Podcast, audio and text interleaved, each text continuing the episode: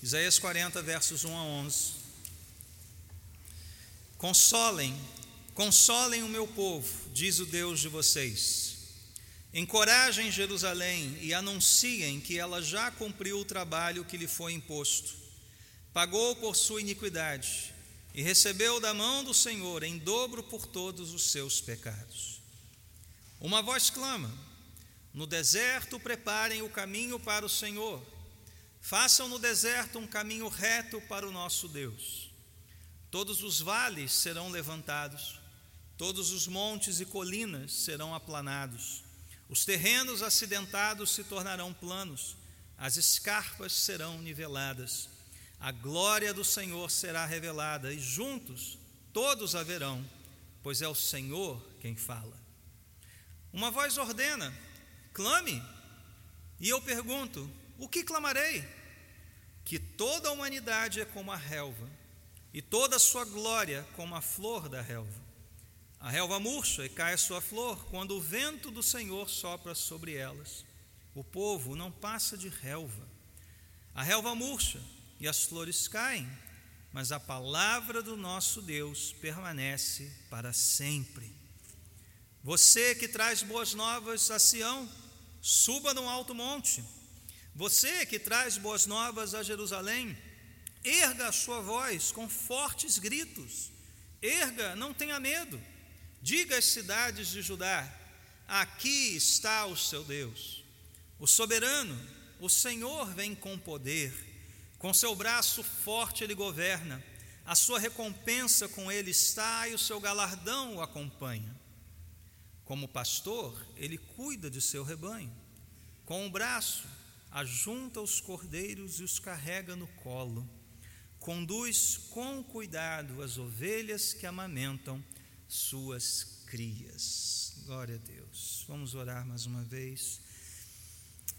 Senhor, nossos olhos não podem contemplar-te, pois tamanha é a tua glória que nós não resistiríamos a ela. Nós não podemos sequer imaginar, não há palavras em nosso vocabulário, nem condições, Senhor, de pensarmos quem tu és, quão grande tu és. Mas aqui está um vislumbre disso, um pequeno flash, uma pequena amostra, por assim dizer, da grandeza, da beleza, da soberania, da bondade, da majestade deste Deus que criou todas as coisas pelo seu poder e que nos criou à sua imagem e semelhança. Senhor, que hoje os nossos olhos estejam abertos para contemplarmos a, pela tua palavra quem é o nosso Deus. Nossos ouvidos estejam abertos para recebermos esta palavra, para que a semente, Senhor, caia em boa terra e ali prospere. Ó Deus, se conosco. Nós oramos em nome de Jesus. Amém. Podemos nos assentar? Irmãos, essa vida é dura, é curta, é incerta, cheia de imprevistos, sofrimento, desilusões. O mundo caminha rapidamente para um conflito de grandes proporções, e o que vimos nessa semana é apenas uma pequena parte disso. Impérios, lideranças, governantes fazem suas alianças, movem suas peças nesse xadrez geopolítico. Nosso país afunda rapidamente em sua miséria moral, espiritual. Nossa cidade é refém do medo, da insegurança. E sim, eu sei que talvez não seja isso que você queira ouvir. Pastor, me traz algum consolo. Pastor, estou cheio de notícia ruim. Já basta o que eu ouvi nessa semana, o senhor tem que me lembrar tanto dessas coisas. Eu sei que a gente não gosta muito de ouvir isso, mas é preciso. E não desistam de me ouvir nesse momento, não desliguem os seus ouvidos de mim. Texto que acabamos de ler diz que, mesmo em meio a isso tudo, a esse cenário terrível, onde tudo parece ruir diante dos nossos olhos, há consolo e há encorajamento em Deus e na Sua palavra para aqueles que a ouvem e a recebem e nela confiam plenamente. Há, de fato, consolo e encorajamento. É assim que o nosso texto começa e é assim que todo esse capítulo vai se desenvolver. Esse é um dos meus capítulos preferidos da Bíblia, aquele que eu tenho aquelas histórias né, que a gente costuma contar, olha, eu li a palavra e Deus me tomou de uma maneira tal. Você tem esses textos, não tem? Eu sei que você tem. Esse é o meu. Esse é o meu. Eu não canso de ler essas palavras e é uma alegria voltar a elas esta noite com os irmãos. E é um dos textos mais importantes da narrativa do Antigo Testamento. Né? Nós podemos dividi-lo aqui em duas grandes partes. A primeira parte é essa introdução dos versos 1 e 2, uma espécie de anúncio do tema que vai ser desenvolvido a partir do versículo 3, uma ordem da parte de Deus para que o seu povo seja consolado e encorajado. E a segunda parte desse texto vai dos versos 3 a 11 e nos apresenta aqui três vozes, três clamores, três falas, esclarecendo como esse consolo e como esse encorajamento da parte de Deus será então concretizado, será visto, experimentado pelo seu povo. Onde é que nós estamos nessa história? Isaías é um livro grande em volume, né, que abrange né, um, um período de tempo enorme. Mas onde é que nós estamos nessa história? O que está acontecendo aqui? Esse capítulo marca uma virada na narrativa de Isaías, né, na profecia de Isaías. Nós estamos aqui no século VIII, o povo de Deus está dividido, há dois reinos aqui: o reino do norte, Israel, o reino do sul, Judá. Ambos os reinos passavam por um período de uma certa estabilidade, de um certo progresso, né, e quando essas coisas acontecem, há também uma certa negligência espiritual, uma certa frouxidão moral, e isso não duraria por muito tempo. Nós sabemos que os assírios, eles vêm no, lá por volta do, do ano 722 a.C. e tomam ali o reino do norte, tomam sua capital Samaria. Isaías está em Jerusalém e ele, ele está profetizando sobre esses eventos. O início do livro de Isaías fala muito claramente a respeito desse juízo de Deus sobre o reino idólatra e imoral do norte. Mas melhor sorte não encontraria Judá um século e meio mais ou menos depois. Se você voltar algumas palavras no capítulo 40, o finalzinho do 39, por isso mantenha sempre a sua Bíblia aberta, Isaías vai falar ao rei Ezequias as seguintes palavras: Ouça a palavra do Senhor dos Exércitos.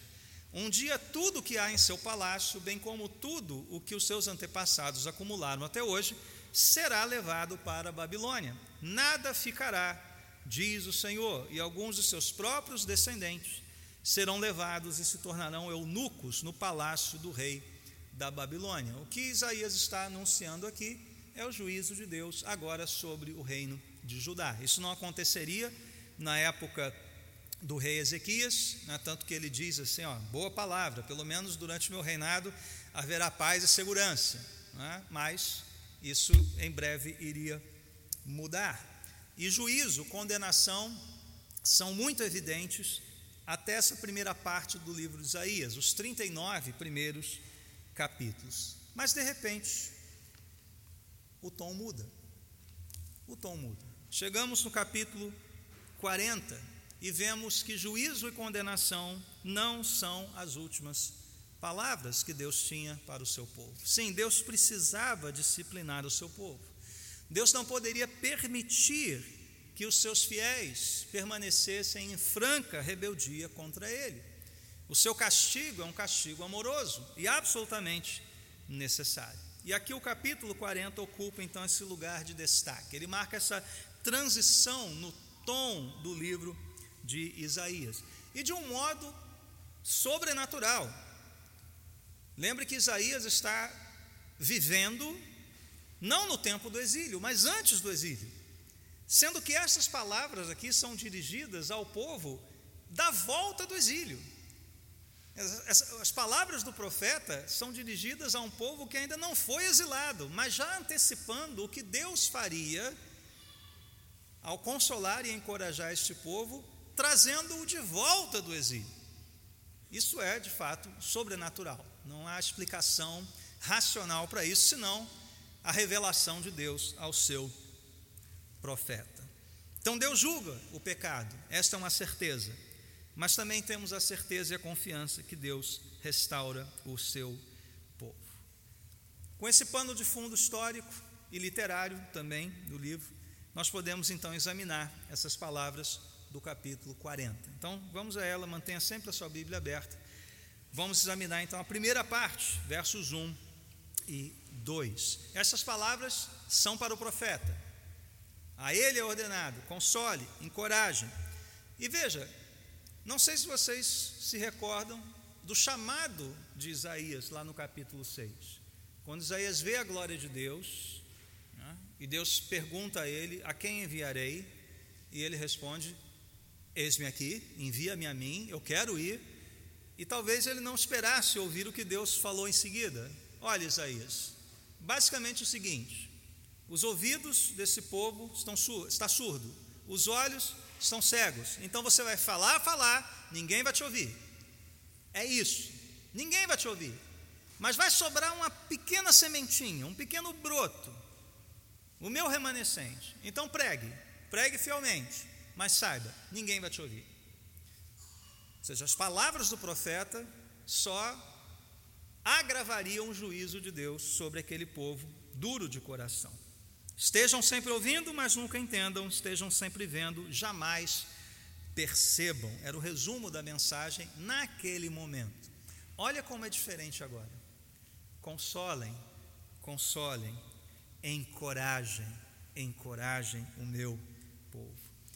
Ele abre com essa repetição da palavra consolem, e aqui a gente tem que pensar na, na, na língua, né, do que significa essa dupla repetição: consolem, consolem. Lembra Jesus dizendo, em verdade, em verdade. Quer dizer o que? Uma certeza, uma confirmação. Consolem, consolem. Há uma certeza neste consolo de Deus. Consolem grandemente, consolem profundamente o meu povo. E a palavra encoragem no verso 2 dá mais ênfase a isso. Eu creio que ela explica bem o que é este consolo e esta certeza do consolo. A NVI traduziu por encoragem, mas se você lê em outra versão, principalmente a Almeida, é, é a que eu mais gosto nessa, nessa passagem, é, fale ao coração de Jerusalém. Olha como é mais bonita até a imagem, né? Fale ao coração do meu não é só falar aos ouvidos, não é só, não, fale ao coração, fale profundamente, console profundamente, fale pro, profundamente, atinja o coração com estas palavras. Então veja que promessa maravilhosa Deus está dando aqui para um povo que estava sendo alvo, objeto do seu juízo. E veja, isso em nada minimizaria o juízo do finalzinho do capítulo 39. Deus levaria adiante, levaria a cabo a disciplina para o seu povo, mas em momento nenhum né, este castigo, essa punição seria a última palavra. A última palavra agora é de consolo e encorajamento. Mas qual a natureza desse consolo? Irmãos, nós podemos buscar consolo, encorajamento, ânimo, de tantos modos variados e muitos deles legítimos na companhia de pessoas queridas, lendo, ouvindo alguma mensagem que aqueça o nosso coração, talvez mudando um pouquinho a rotina, mudando diários.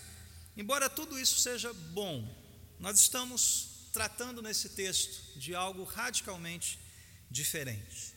A pergunta que devemos fazer é: como um povo pecador, um povo que está debaixo do justo juízo de Deus, pode encontrar conforto e consolo em Deus, no mesmo Deus que anunciou o juízo e o castigo. E o verso 2 nos dá essa resposta. O que deveria ser anunciado a este povo como encorajamento, como consolo? Diz a palavra de Deus: anunciem que ela, ou seja, Jerusalém, já cumpriu o trabalho que lhe foi imposto pagou por sua iniquidade e recebeu da mão do Senhor em dobro por todos os seus pecados. Então a palavra aqui é muito clara, este consolo profundo e este encorajamento no coração se relacionam intimamente com perdão dos pecados, com a restauração do relacionamento do povo pecador com o Deus Santo. Ele é santo, ele é justo. E não há nada que nós possamos fazer para pagar a nossa dívida com ele. Então você pode estar se perguntando: mas como assim, pastor? Judá pagou pela sua iniquidade? Então o cativeiro foi uma espécie de purgatório ou acúmulo de mérito para que depois então eles voltassem para a terra prometida? Como é que foi isso? Como alguém pode pagar por sua iniquidade? Isso é impossível. Não há nada que nós possamos fazer oferecer a Deus como pagamento, como resgate pelos nossos pecados. Né? Não, não há período de cativeiro que pague essa dívida. Então a pergunta é: como esta dívida foi paga? E aí nós temos que ler isso à luz da revelação do profeta Isaías nessa parte do livro, nessa segunda parte do livro aqui.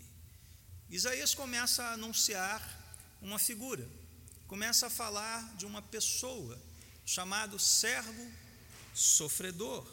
Esse é o contexto mais amplo. As passagens que falam do, do, do servo sofredor, os cânticos do servo sofredor.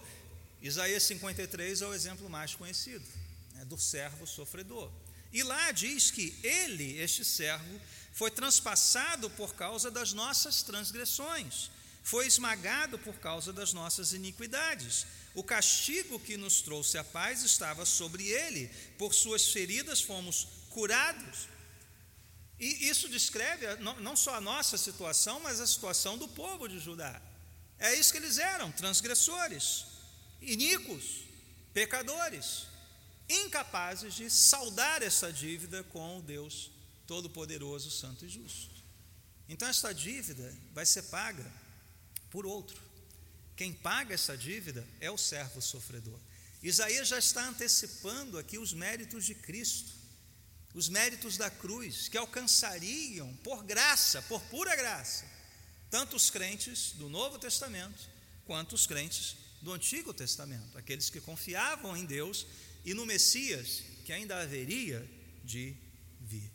Então, em resumo, em poucas palavras, Deus perdoou o seu povo, não pelos méritos do povo, mas pelos méritos de outrem, pelo sacrifício perfeito do servo sofredor Jesus Cristo, pois a salvação sempre foi pela graça mediante a fé, nunca por obras, nunca por pagamento de castigo ou o que quer que seja. Portanto, o consolo de Deus e o consolo para o povo de Deus, o encorajamento para o povo de Deus, vem por meio do perdão dos nossos pecados por meio da fé que depositamos no sacrifício suficiente de Jesus Cristo. Irmão, só isso pode nos consolar e nos encorajar neste mundo. Você pode buscar em muitas outras coisas, nenhuma delas será suficiente, nenhuma delas será completa, nenhuma alegria sua neste mundo, nenhum momento de grande euforia será completo, será perfeito até que você se arrependa dos seus pecados, confie no sacrifício de Cristo, corra para Deus e confie somente nele para a sua salvação. E se Judá tinha motivos para isso, nós, muito mais, porque Cristo já veio, ele já realizou a sua obra, ele já pagou pelas nossas iniquidades. O que temos que fazer? Creia, arrependa-se e creia, confie nele, confie na justiça dele e agora viva para ele, para a glória dele, com toda a sua alma, com todo o seu ser. E aqui está Judá, meus irmãos, encorajada, consolada. Mas como isso aconteceria na vida do povo? Como isso se concretizaria na vida do povo? Como esse consolo viria para aquele povo que estava cativo? longe da terra prometida, o templo completamente destruído. Que esperança havia. E a sequência do texto então nos apresenta três vozes, três falas, três momentos de fala aqui. Perceberam isso? No verso 3, uma voz clama, no verso 6, uma voz ordena, e no verso 9, erga a sua voz, erga a sua voz.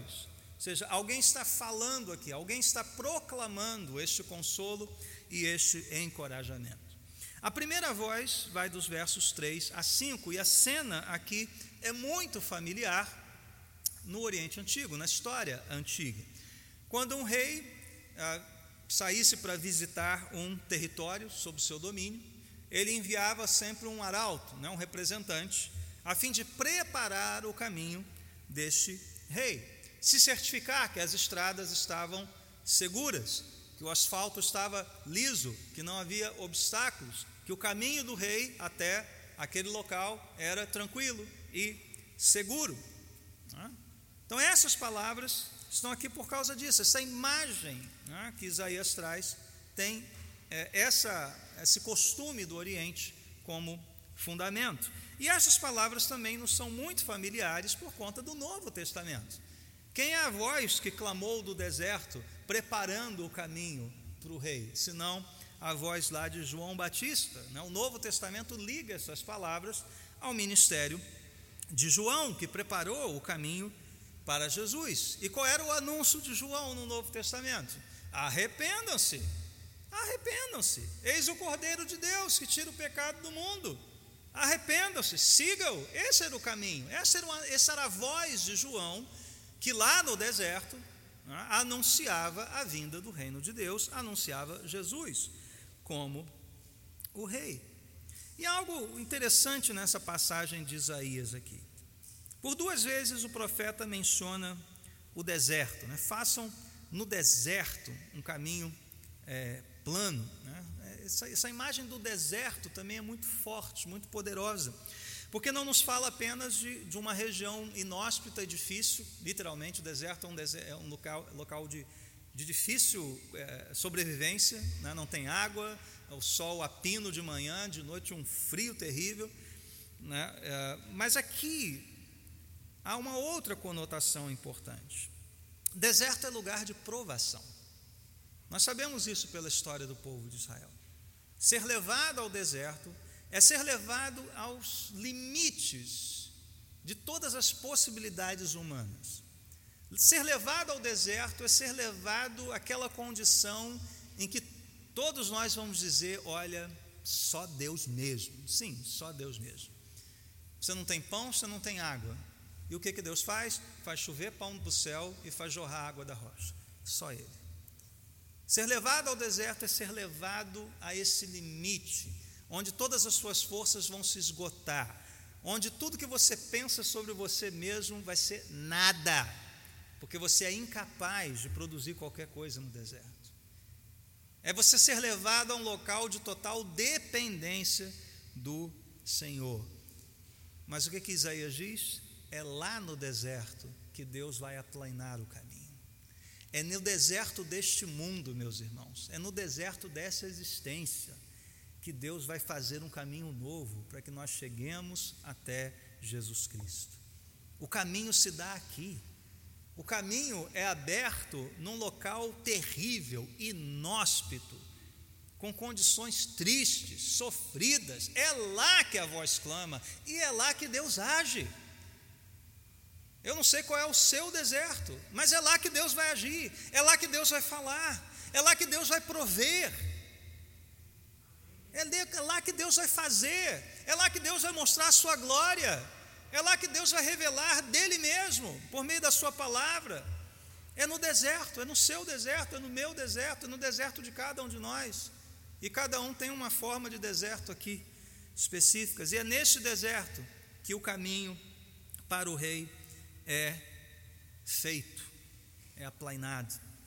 Mas há uma outra coisa aqui importante, meus irmãos. Nós sabemos que Isaías tem essa imagem do arauto anunciando a vinda do rei. Os obstáculos tinham que ser tirados, a estrada tinha que ser limpa, é? possíveis salteadores tinham que ser levados dali, até mesmo mendigos e pedintes né? saíam para o rei não ser incomodado. Mas quais são os obstáculos que o texto nos mostra aqui? Leia atentamente. Fala aqui de vales e fala de montanhas. E eu te pergunto: quem poderia, literalmente, né, soterrar um vale inteiro para que ele fosse nivelado, ou destruir uma montanha inteira para que ela fosse aplainada? Quem poderia fazer isso? Ninguém. Ninguém, absolutamente ninguém poderia fazer isso. Só Deus pode fazer isso. O maravilhoso dessa, desse anúncio da primeira voz é esse. A voz anuncia que o rei está chegando, mas é o próprio rei quem vai limpar esse caminho. Não é alguém que vai limpar o caminho para o rei. É o próprio rei, pelo seu poder e soberania, vai aplainar os montes, elevar os vales. É Ele quem prepara o caminho. Foi Ele que preparou o caminho no deserto deste mundo para a nossa salvação. Não fomos nós. Não foi a igreja, não foi você, não fui eu. Foi Deus. Deus veio até nós, Ele preparou o caminho até nós, Ele veio na pessoa de Jesus Cristo, Ele removeu todos os obstáculos para a nossa salvação, Ele removeu todos os obstáculos para que hoje pudéssemos contemplar o verso 5. A glória do Senhor será revelada, e de fato foi revelada. Cristo veio, o perfeito resplendor da glória do Pai. Não há mais obstáculos, não há mais impedimento que nos separe de Deus. Cristo veio e aplanou esse caminho. Agora a cruz nos serve de ponte para chegarmos até Deus. Ele fez isso, não nós, não você, não eu. E eu te pergunto então, à luz disso, irmãos, que obstáculo você ainda pensa que separa você de Deus? Se você crê de verdade, se você já afirmou Cristo como seu Salvador, que obstáculo há entre você e Deus? Nenhum. Ah, pastor, mas sabe, né? Meu pecado, peça perdão. Já foi pago. Sua transgressão já foi paga. Você já está justificado diante de Deus. Como? Não há nenhum obstáculo. Há o convite de Hebreus para você entrar no Santo dos Santos com ousadia. Há o convite da ceia do Senhor para você se sentar à mesa de Jesus Cristo como filho amado não como um estranho, não como um desconhecido, não há mais obstáculos. O rei veio e removeu todos, todos os obstáculos. E agora você pode contemplar a Deus em toda a sua glória, em toda a sua majestade. E como se já não bastasse a bênção dessa primeira voz, ainda tem outras duas, né? A partir do verso 6, uma voz ordena: clame. E o profeta pergunta: O que clamarei? E o que, que Isaías está clamando agora nessa segunda voz? Diante da vinda iminente do rei, nós ouvimos essa voz. Diante da vinda iminente do rei, essa voz agora é novamente para nós. Ouça então o que essa voz tem a dizer. Toda a humanidade é como relva, aquela florzinha muito frágil, que surge de dia por conta da, do restinho de umidade, mas quando o sol vem, se transforma novamente em cinza e pó. A mensagem que nós ouvimos da primeira voz é que Deus é todo poderoso, todo suficiente para remover todo obstáculo à nossa salvação. Mas a mensagem da segunda voz é que o ser humano é todo impotente, todo insuficiente, limitado tão frágil quanto uma relvinha. E essa relva murcha, toda a sua glória fenece. Meus irmãos, um dia todos nós viraremos pó. Um dia o nosso nome, nossas conquistas, nossos empreendimentos, nossas vitórias serão apenas uma história, um murmúrio, uma sombra. Nossa vida passa muito rapidamente. Quando eu fiz as contas, né, eu tenho 52, Mariana tem 18. Aí eu penso, né, da época, do, do dia que ela nasceu até hoje, como passou rápido. Aí eu pego esses 18 anos e eu coloco na minha vida para frente. 52 mais 18, 70. Eu falei, meu Deus, já é o fim da vida. já é o, são os últimos degraus, são, são os últimos passos. E passou tão rápido do nascimento da Mariana até aqui, o que, obviamente, o que, que eu concluo? Vai passar muito rápido, de hoje até mais 18.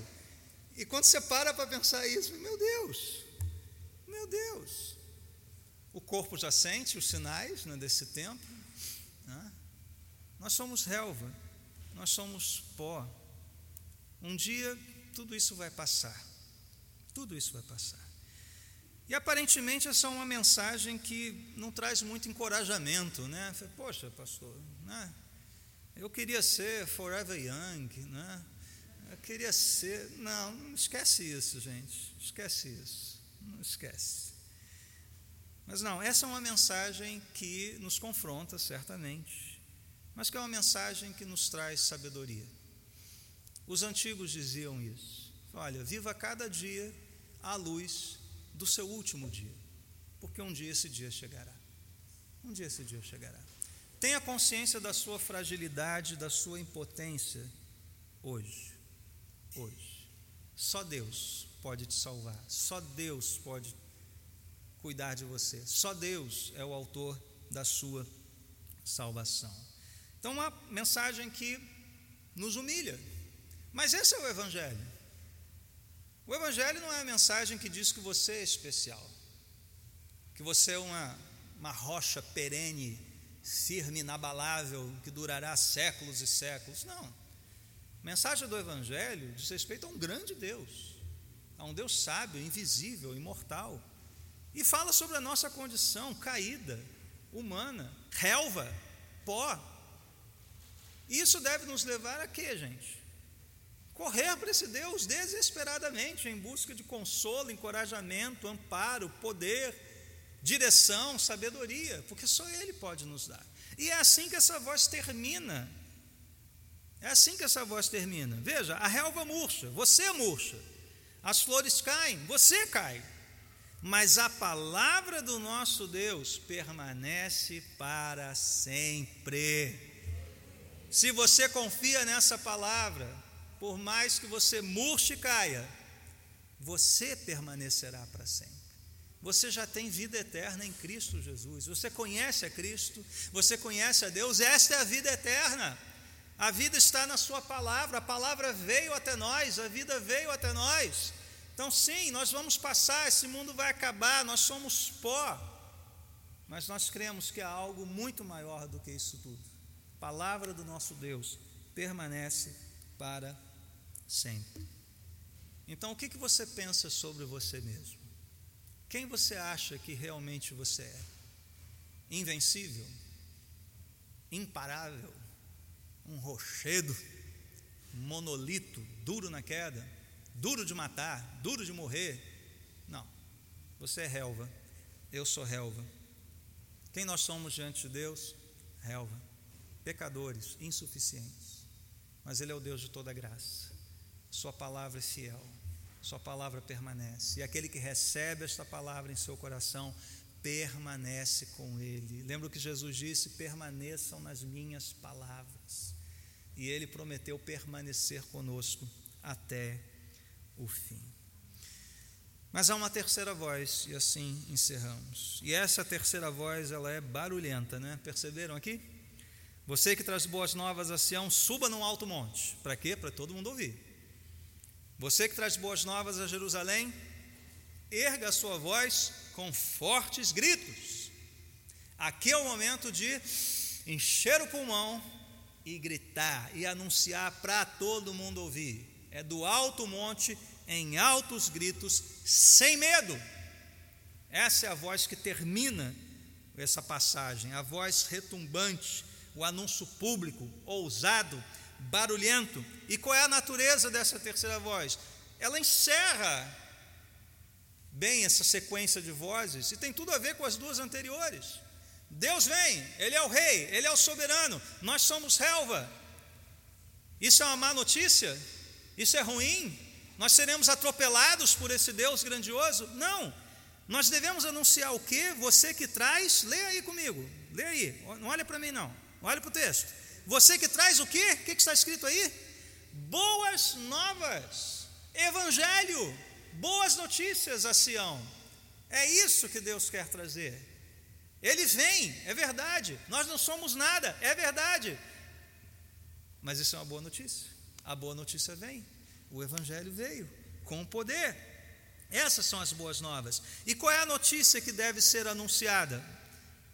Diga às cidades de Judá, finalzinho do verso 9: Aqui está o seu Deus. Ele veio, ele chegou, ele está aqui. Mas pense no povo ouvindo isso. Mas peraí, esse Deus nos trouxe ao exílio. Se Deus permitiu que os babilônios destruíssem a nossa cidade, o nosso templo, como assim? Agora ele está aqui, assim, desse jeito, sem pedir licença? Ele vem, ele manda, ele é o soberano. Mas como ele vem? Que Deus é esse? Veja que Isaías está preocupado não apenas em dizer àquele povo cativo o que Deus iria fazer. Isaías quer que aquele povo contemple quem Deus é. Quem é este Deus? Que sim, está julgando, mas que é rico em misericórdia, é rico em perdão, quer consolar, quer encorajar, quer dar boas notícias ao seu povo. E aqui tem, para mim, meus irmãos, uma das imagens mais bonitas a respeito de quem Deus é. Vamos ler com calma, apreciar isso que está aqui. Veja o verso 10 comigo. O soberano, o Senhor, o Rei, vem com poder, com seu braço forte, ele governa, ele traz recompensa, ele traz galardão. Qual é a imagem que nós temos aqui? Vamos lá. Desse Deus guerreiro, desse Deus que vence, desse Deus que ordena, esse Deus sobre quem Isaías vai começar a perguntar no verso 12: quem mediu as águas com a concha da mão? Todas as águas deste mundo cabem na palma da mão de Deus. Quem é que tem tanta sabedoria? Quem é que tem tanto poder? Quem é que é tão majestoso que é uma abominação reduzi-lo a um ídolo? Quem é que dá ordem às estrelas e todas elas aparecem porque são chamadas pelo nome? E se você pesquisar a quantidade de estrela que tem nesse universo, é, é zero que não acaba mais. Né? É número que não acaba mais. Então, esse é o Deus que Isaías está descrevendo no verso 10. É esse Deus que ele quer que nós contemplemos.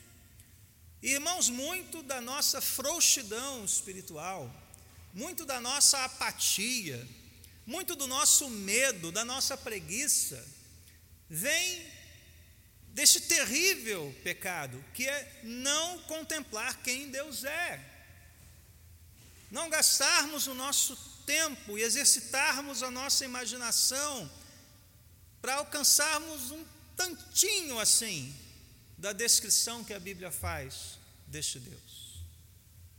Nós passamos por isso apressadamente. Nós olhamos para as coisas pequenas, minúsculas, pueris deste mundo. Nós tememos os homens, nós tememos a assinatura do ministro do Supremo, nós tememos o decreto do presidente, nós tememos os mísseis dos terroristas, nós tememos o, autoritarismo dos governos comunistas, mas quando a gente olha para Deus, quem a gente vê? Um soberano que vem com poder e com um braço forte, ele governa. E o Salmo 2 diz que ele enviar o seu filho para quebrar as nações como se fosse um vaso de barro. Jesus Cristo vai derrotar seus inimigos com o sopro da sua boca. Meus irmãos, não há poder neste mundo que se compare com o poder do nosso Deus. E quando você começa a entender isso, você é encorajado, você é consolado, você é renovado na sua vida, você não teme mais o perigo, você não desanima mais diante do sofrimento. Isaías quer mostrar quem é este Deus, sentado no seu alto e sublime trono, este Deus que o próprio Isaías viu e temeu pela sua vida. Eu sou um pecador, eu sou um homem de lábio impuro, habito no meio de um povo de impuros lábios, meus olhos viram a glória de Deus, eu vou morrer, porque quem sou? Eu sou relva. Isaías quer que nós contemplemos esse Deus, glorioso, majestoso. Mas veja como a imagem muda no verso 11, leia comigo. Este mesmo Deus, que tem o seu cetro poderoso, este mesmo Deus, que quebra os seus inimigos como um vasinho de barro, ele é um pastor que cuida do seu rebanho. Ele com o braço, olha a imagem de carinho aqui. Estou vendo a Natália ali com, com Thomas. A imagem é essa. É a imagem de um pai carinhoso, cuidadoso, que pega um cordeirinho que ainda está amamentando com todo cuidado, traz para junto de si, carrega no colo, cuida, aquece com compaixão, com ternura, com delicadeza. O Rei, o soberano, é o bom pastor das nossas almas. O Rei, o soberano, que governa, é o Deus que cuida de você e de mim.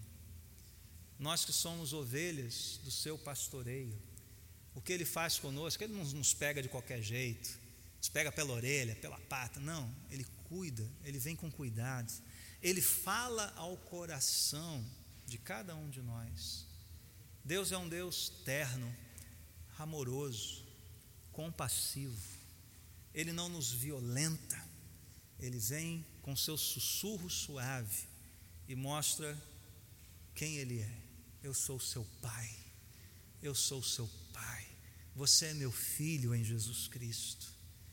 Você é objeto da minha graça e hoje é objeto do meu prazer porque você creu no meu filho.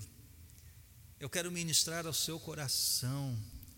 É esse Espírito que vem nos guiar com graça em toda palavra, em toda verdade.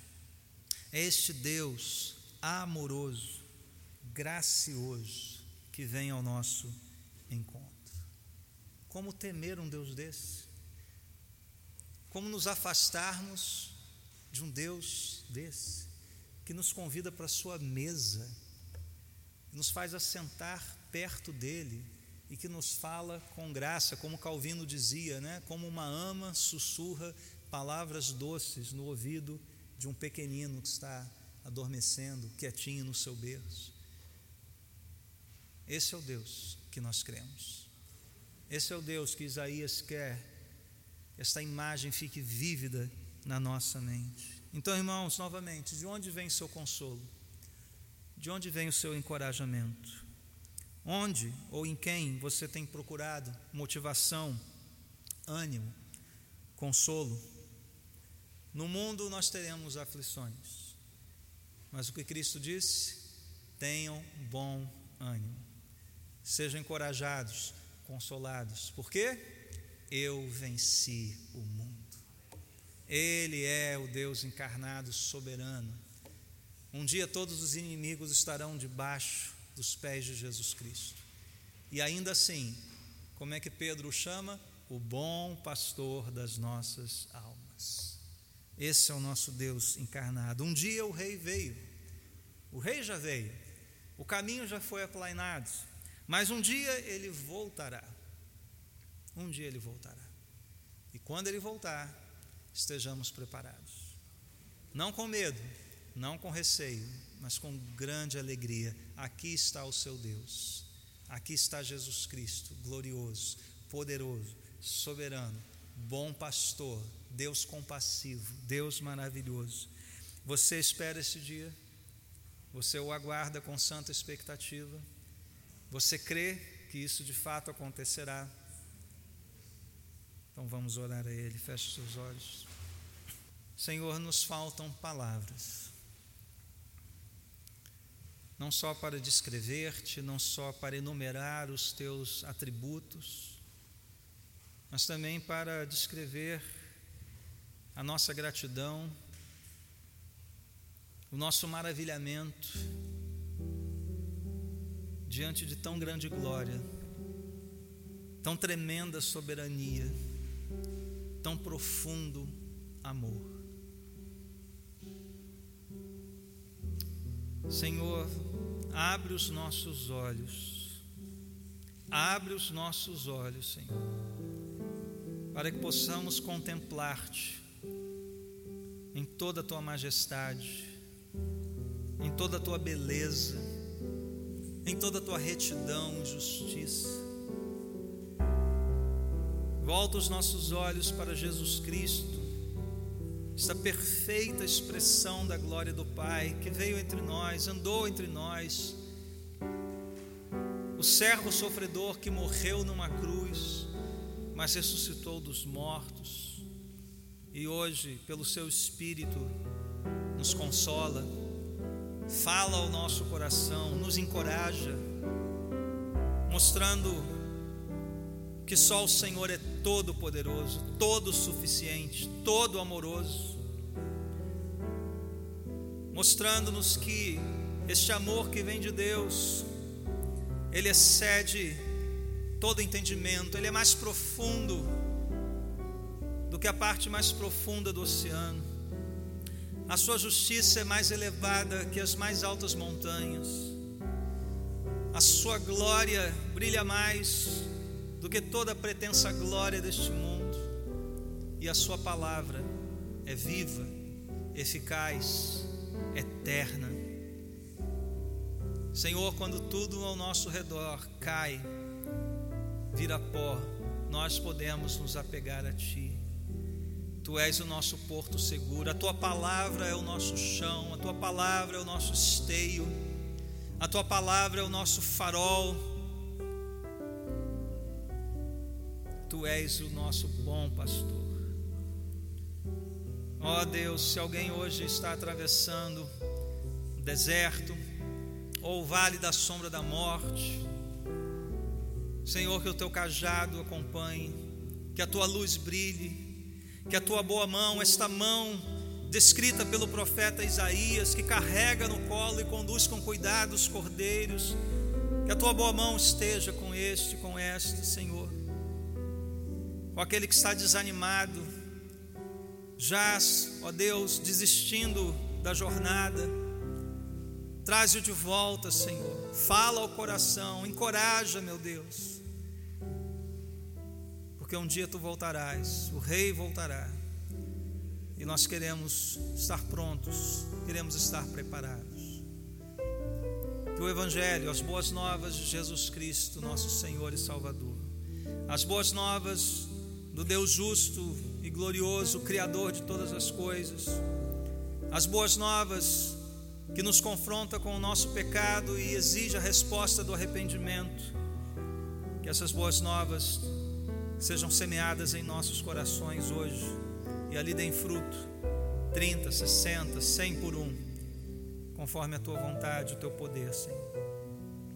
Ao participarmos mais uma vez da ceia, possamos nos lembrar disso, possamos trazer à memória o que nos traz esperança, consolo e encorajamento, possamos renovar, Senhor, nossos votos contigo, a nossa lealdade ao nosso Rei, ao nosso bom Pai que nos convida para a mesa do seu Filho.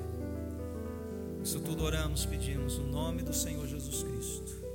Amém.